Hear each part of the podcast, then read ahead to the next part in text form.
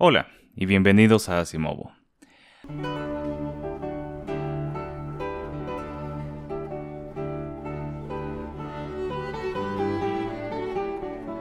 La otra vez estaba perdiendo el tiempo en un subreddit de mapas y me topé con uno del Imperio Español en su máxima extensión.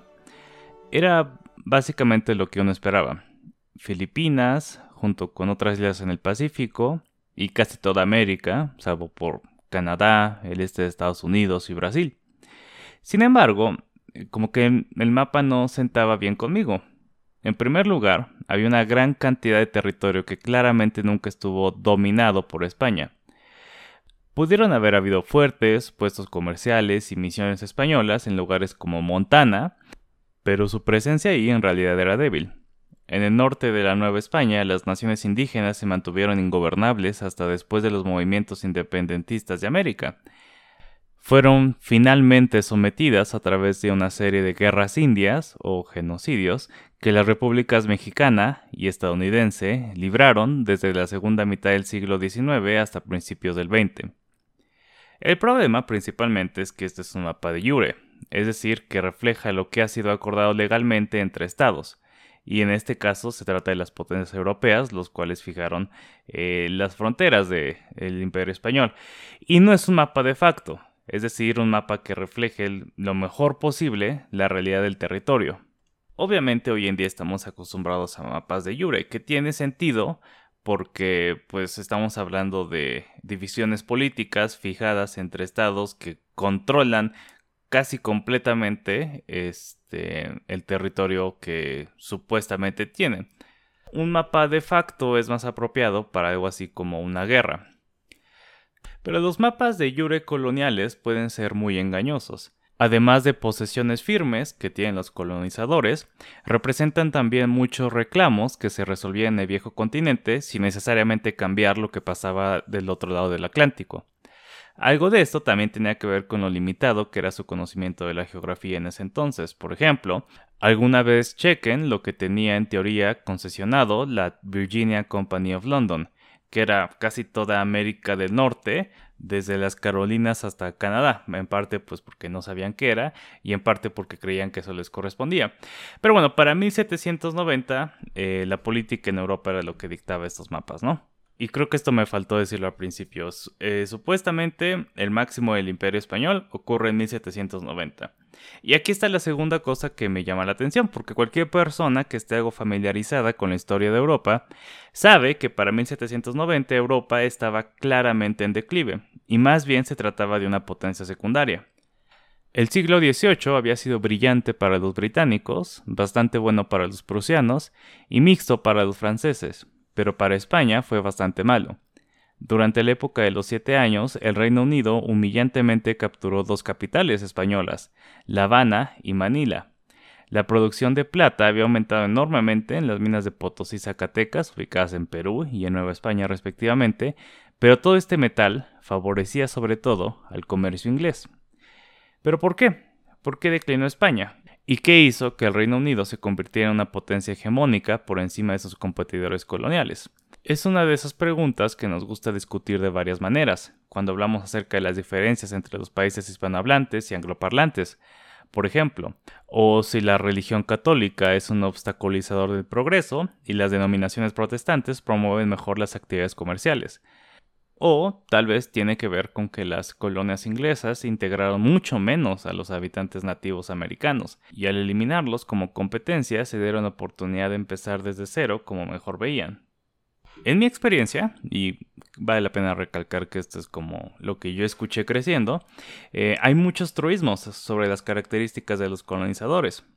Los españoles eran flojos y los ingleses laboriosos, los españoles actuaban sobre la marcha, pero los ingleses actuaban deliberadamente, o los españoles eran fanáticos y ostentosos, mientras que los ingleses eran racionales y ascéticos. Parece ser que, por su cultura, estaban destinados a ser superados. Pero creo que estas ideas son post facto. Es decir, pensamos esto porque a fin de cuentas España fue la que perdió la carrera. Pero, en mi opinión, las verdaderas causas son estructurales.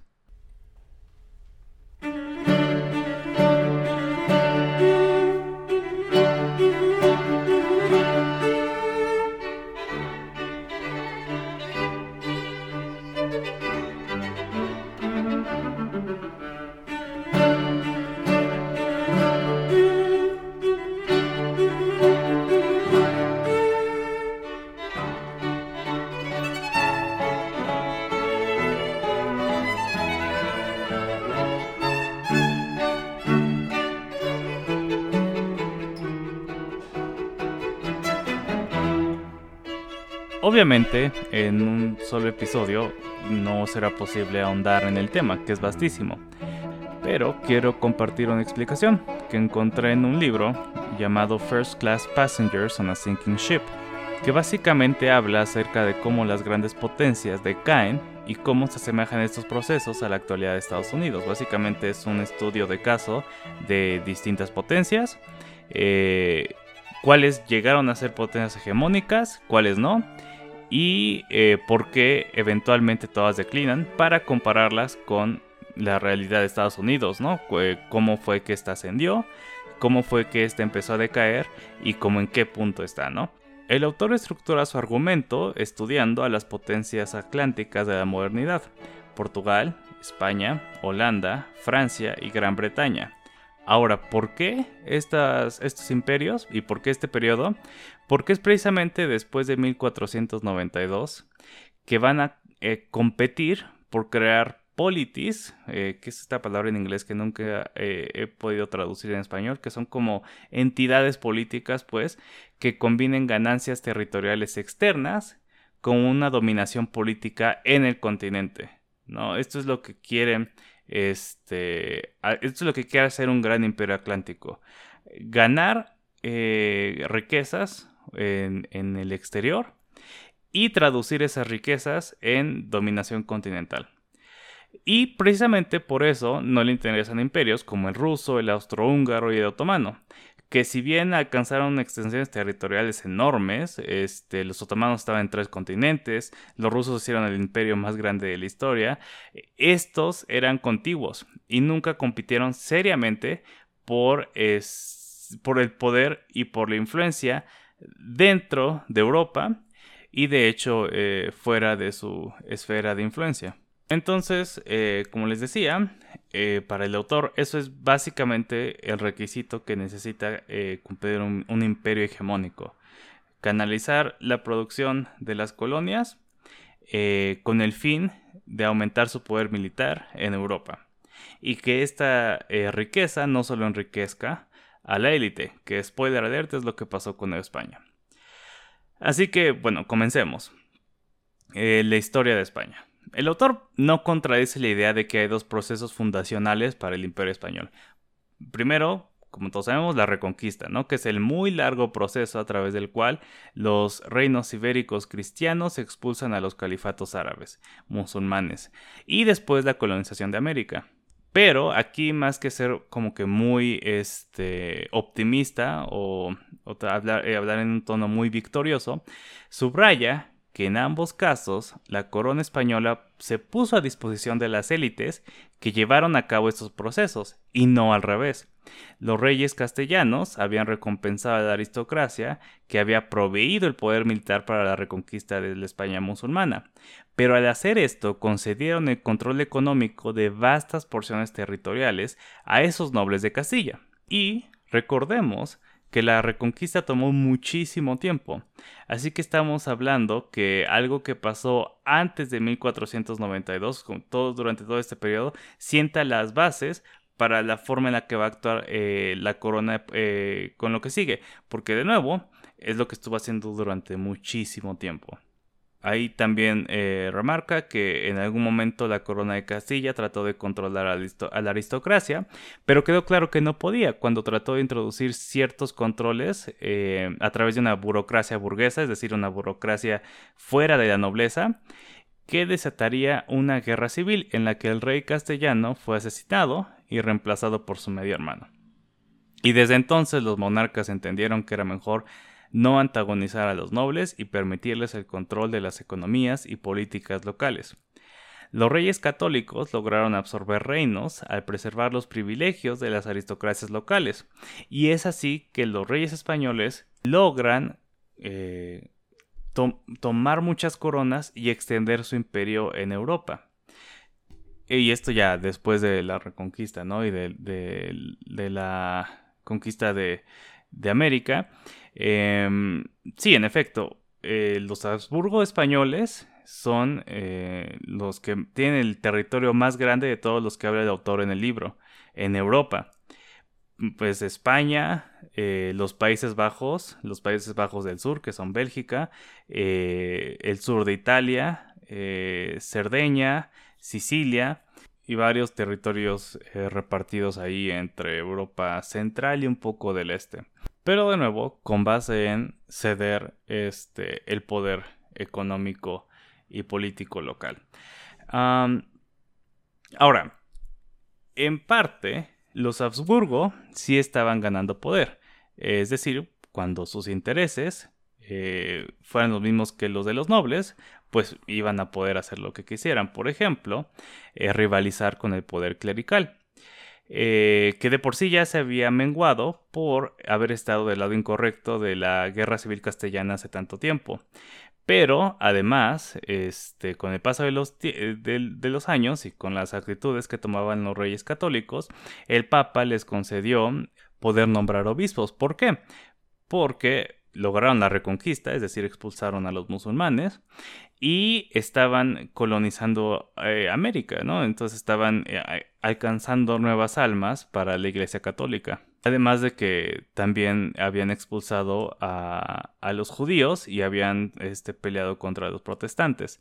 Entonces eh, llegó cierto punto en el que la corona ya era capaz de extraer bastante dinero de la iglesia y además de nombrar oficiales encargados de la administración de los bienes clericales, que es lo que debieron de haber hecho con la nobleza pero no lo hicieron y de hecho usaron a oficiales de la nobleza para manejar los bienes de la iglesia. Entonces imagínense el poder que estaban obteniendo eh, estos nobles, esta aristocracia y lo mucho que estaban cediendo, que estaba cediendo la corona.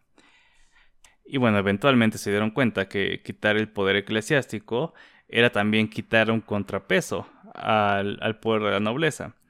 Y, de hecho ya no tenían una clase con experiencia administrativa fuera de la nobleza, es decir, para todos los asuntos fiscales dependían de los nobles, ya no tenían este, administradores eh, de la iglesia, es decir, como obispos o, eh, sacerdotes que le ayudaran a, llevar este, asuntos fiscales, y por supuesto no había eh, oficiales burgueses, ¿no? O sea, la nobleza nunca iba a permitir como ceder su poder con gente fuera de ella. Entonces, este, digamos, oficiales eh, laicos y no de la nobleza, esos que sí estaban fomentando los holandeses o los ingleses o incluso en el Imperio Otomano eh, y que eventualmente les iban a dar, este, iban a modernizar eh, sus propios, sus países respectivos, no los tenía España. Ahora, esta descentralización no era poco común en Europa. De hecho, el mismo autor dice que el ejército, más bien que los ejércitos europeos, eran amalgamas de hombres, eh, hombres de armas controlados por las aristocracias, no eran ejércitos profesionales, ¿no? Eh, el problema es que no solo no tenía poder eh, centralizado militar, sino que no tenía poder económico centralizado. Y la corona no podía competir con su propia aristocracia. Claro que se dieron cuenta. De hecho, como que tenían bastante eh, capacidad de autopercepción, porque pues por eso mismo empezaron a hacer eso, porque militarmente no iban a lograr lo que hicieron este, a través de tratos, ¿no? A, través de hacer eh, los mejores tratos de la historia, más bien los peores tratos de la historia. Y es el, problema fatal que se encuentra en el centro imperial, como que están estas dos partes, el centro imperial, que es lo que tienes en Europa, y tus colonias. Y si algo no funciona en el centro, no funciona en las colonias, tienes un problema. ¿Y qué no funcionaba en el centro? Pues que la corona basaba su posesión en el consentimiento de familias poderosas que o bien por su poder militar, habían hecho posible la reconquista, o formaban parte de un reinado anterior y habían sido sobornados con privilegios para aceptar el control nominal de los reyes españoles. Así que, a pesar de que eh, en teoría tenían un gran poderío militar, la infantería española era la mejor del mundo mediterráneo, y aquí hay que entender, o sea, la infantería española no quería decir el ejército de España, como hoy lo entenderíamos. No, el ejército de Estados Unidos sabemos que responde y actúa eh, bajo el comando de, el centro de poder estadounidense. Y así funciona en casi todos los países, actuales del mundo. Pero en este caso estamos hablando, cuando hablamos de la infantería española, que era la mejor del mundo mediterráneo, era una infantería que respondía a muchos intereses, no el interés eh, centralizado de la corona. Tanto que en la guerra de los 80 años, eh, los Países Bajos, los Países Bajos, una región dentro del imperio español, este, logra su independencia, una región muy pequeña que sin embargo tenía, este, tenía más experiencia eh, centralizando y canalizando esfuerzos. ¿Por qué? Porque no la tenían tan fácil, básicamente. Porque eh, los Países Bajos son eh, pantanosos, son difíciles de trabajar, entonces los nobles estaban más dispuestos a concentrar capital en mejorar técnicas de, de agricultura, por ejemplo, y en encontrar innovación fuera de la nobleza. Eh, entonces tienen mucha más experiencia haciendo el tipo de instituciones necesarias para modernizarse. Pero bueno, ahora, ¿qué pasó con la colonización de América? ¿no? Que es como la segunda parte. O sea, ¿cómo es que España, teniendo América en teoría, que es el territorio más rico que se pueden haber encontrado y más, entre comillas, fácil de conquistar, no aprovechó como para hacerse con todo el mundo, ¿no? Y bueno, la cosa es que ocurrió algo muy similar. Sabemos todos la historia de cómo Cristóbal Colón este, no encontraba quien lo patrocinara para hacer su, su, expedición y tuvo que ir con los reyes católicos, después de que básicamente le habían rechazado las potencias marítimas como Portugal, como Génova, y, este, y supuestamente la corona, bueno, esto sí es cierto, pero está muy romantizado, es la corona eh, se esforzó muchísimo, ¿no? Para ayudar a Cristóbal Colón, ¿no? hay una historia apócrifa en la que la reina Isabel empeña sus joyas para poder financiar su viaje. Pero en realidad esta sería la primera y la única vez en la que la corona y sus oficiales sean quienes financien directamente las expediciones en América. La segunda, este, mucho más grande, en 1493, fue llevada a cabo gracias a inversionistas exteriores después del éxito de Colón. Entonces, de nuevo, no iban a responder directamente a la corona. Y peor aún, la riqueza del Nuevo Mundo empezó a crear élites americanas que podían expandir su poder en el continente con los mismos recursos extraídos de ahí. Por ejemplo, el oro de la Española, que hoy en día eh, son Haití y República Dominicana, financió las expediciones a Cuba, Jamaica y Puerto Rico, mientras que los recursos de Cuba financiaron la conquista de México. Si eran estos emprendedores quienes aportaban casi todas las herramientas necesarias para explotar la tierra, como barcos, armas, tropas, dinero y trabajadores importados desde África, o esclavos, ¿cómo podía la corona española del otro lado del mundo esperar que cumplieran con las obligaciones fiscales que les correspondían? Ellos les habían otorgado el derecho, pero no tenían la fuerza para imponer las obligaciones. La peor forma que tomó este desbalance de poder fue en esa institución tan querida y conocida por todos, por nuestras clases de historia, eh, la encomienda. La corona otorgaba encomiendas a los conquistadores, que era básicamente el derecho al trabajo de los nativos en el territorio y a los metales preciosos extraídos de ahí, ¿no? Los recursos que hubieran en un este, lugar, en, en un territorio. Un feudo, básicamente, ¿no? Una institución cada vez más arcaica. A cambio, por supuesto, los encomendados estaban encomendados con la conversión de los nativos este, americanos, pero eh, se imaginarán ustedes la angustia que sintió Carlos V cuando se dio eh, cuenta, por, por, un lado, que los indígenas estaban cayendo como moscas antes de poder ser convertidos, y mucho peor aún, que le estaban llegando cantidades diminutas de tesoro americano. Aproximadamente solo el 26% del tesoro americano que se extraía llegaba a España. Y, como en España, la corona fue incapaz de ponerle límites a la élite en América. Un intento fue declarar que las encomiendas expiraban a la muerte del encomendado, pero al necesitar más dinero por las exigencias militares en el continente, mm, por ejemplo la guerra de los 30 años o este una de las tantos conflictos en los que estaba este inmiscuida España, pues se ve la necesidad de vender extensiones y básicamente la familia de los encomendados perpetuaron así su posesión en América.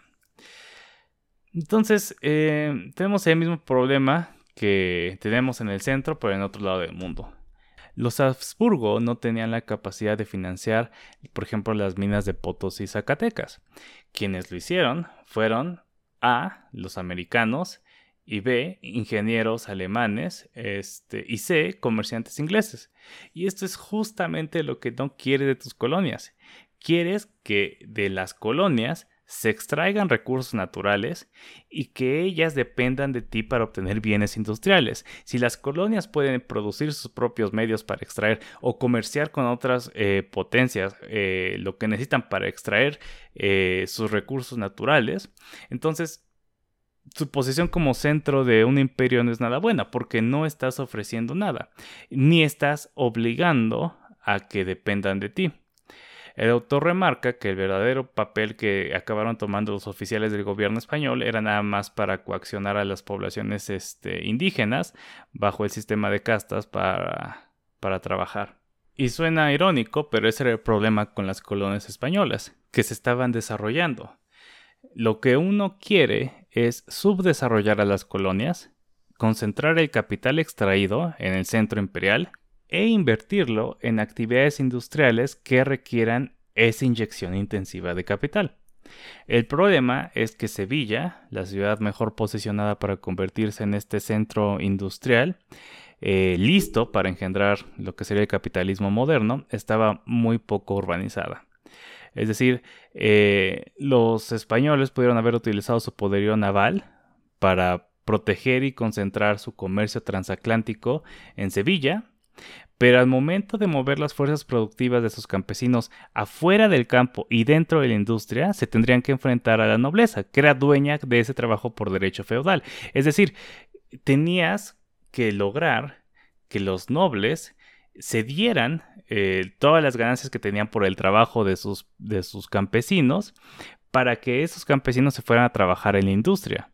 Y precisamente eso es algo que España no iba a tener porque eh, España era rica en, la tierra y, los nobles no tenían ninguna necesidad de encontrar algo más, este, lucrativo con lo que extraían de sus peasants, de sus este, campesinos, tenían y les sobraba. Como contraste, ¿no? En Francia, Luis XIV fue capaz de poner a la nobleza en contra de sí misma para debilitarla y levantarse a sí mismo. En España esta iba a ser una tarea casi imposible para los Habsburgo, ¿no? Y bueno, aquí quiero notar dos cosas que precisamente tienen que ver con el hecho de que este es un proceso que digamos que está por encima de las características culturales o sociales de los imperios. O sea, no importa el tipo de cultura o este o ideas que puedas este, tratar de introducir, va a ser muy difícil hacer que la nobleza terrateniente este, se mueva de su posición, por lo que acabo de decir. Pero eso no tiene que ver con eh, el carácter español, sino que más bien tiene que ver con la medida de confort que tenga la élite. O sea, los mismos aristócratas ingleses que sí hicieron lo que no hicieron los españoles, que habían emprendido, que habían hecho empresas e industrias, este, que empezaron la revolución industrial, se estancaron a, finales del siglo XIX fueron superadas por Alemania y por Estados Unidos por las mismas razones, porque no tenían el incentivo para seguir innovando. Es más una especie de ciclo, ¿no? Como, como las revoluciones científicas de Thomas Kuhn que, que hablamos hace un, hace un montón. Lo viejo se atora y eventualmente va a dar espacio para que se levante lo, lo nuevo.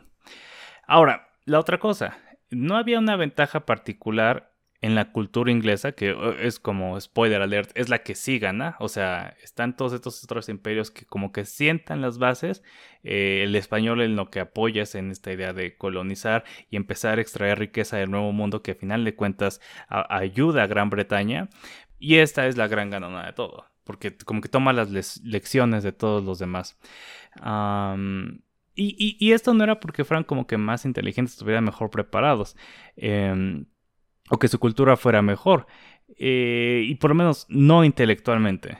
Como nota Eric Hobsbawm en su, libro La Era de las Revoluciones, Oxford y Cambridge eran un chiste comparadas con lo que eran las instituciones de aprendizaje en el continente, sobre todo en Francia y en Prusia.